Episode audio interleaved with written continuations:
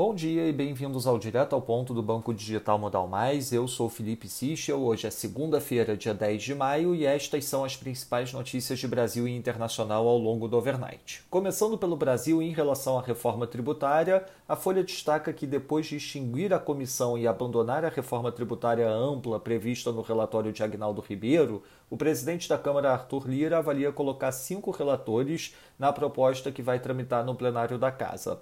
Já em relação à reforma administrativa, a expectativa é que o relatório seja lido pelo deputado Darcy Matos na CCJ da Câmara amanhã. Lembramos que realizamos um conference call com o deputado há cerca de duas semanas, com feedback de expectativa para avanço rápido da reforma e votação em plenário até agosto. No entanto, diversos questionamentos sobre o texto e seu impacto permaneceram. Sobre a articulação com o Centrão, o Estadão segue repercutindo as notícias do final de semana sobre mecanismos de transferência de recursos para a articulação do Executivo com o Legislativo, dessa vez chamando atenção para a expansão do que é controlado por indicações de parlamentares no CODESFAV. Em relação à vacinação, o Instituto Butantan deve entregar hoje mais um lote de 2 milhões de doses da Coronavac. Fora isso, o Ministério da Saúde distribuiu mais 1,1 milhão de doses da Pfizer. Divulgaremos também no final da semana uma atualização de nossas projeções de oferta de vacinas até o final do ano.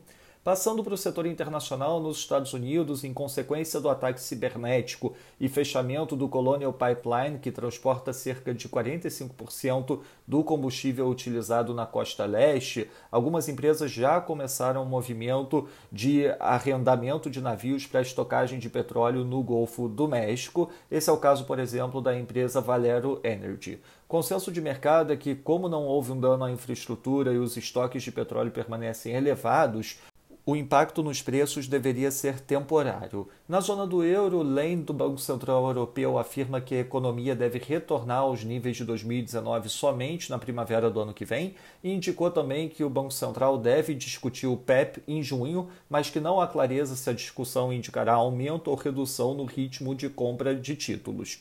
O Centix Investor Confidence teve leitura de 21, acima do esperado 15 e também melhor do que a leitura anterior 13.1.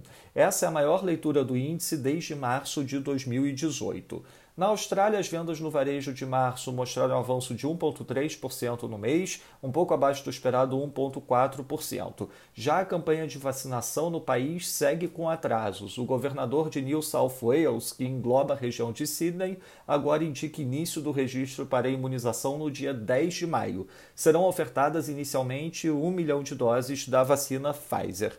Na agenda do dia, o único destaque é às 3 da tarde, uma aparição do Evans, do Fed. Já durante a semana, destaque para a ata do Copom, para o IPCA, para a PMS e para o IBCBR aqui no Brasil, além do CPI, Retail Sales e a aparição do Clarida e do Williams nos Estados Unidos. Nos mercados, o dólar index no momento enfraquecendo 0,08%, já a libra avança 0,76%, enquanto nas moedas de países emergentes o peso mexicano valoriza 0,17%, o zar sul-africano 0,40% e a lira turca enfraquece 0,13%. No mercado de juros, o título americano de 10 anos operando flat no momento, enquanto o título alemão de 10 anos abre 1 basis point. Já no mercado de ações, o S&P Futuro operando praticamente flat no momento, enquanto o DAX cai 0,33%. No mercado de commodities, o WTI avançando 0,43%, enquanto o Brent avança 0,47%. Estas foram as principais notícias do overnight. Um bom dia a todos. Até o nosso próximo podcast direto ao ponto do Banco Digital Modal Mais amanhã.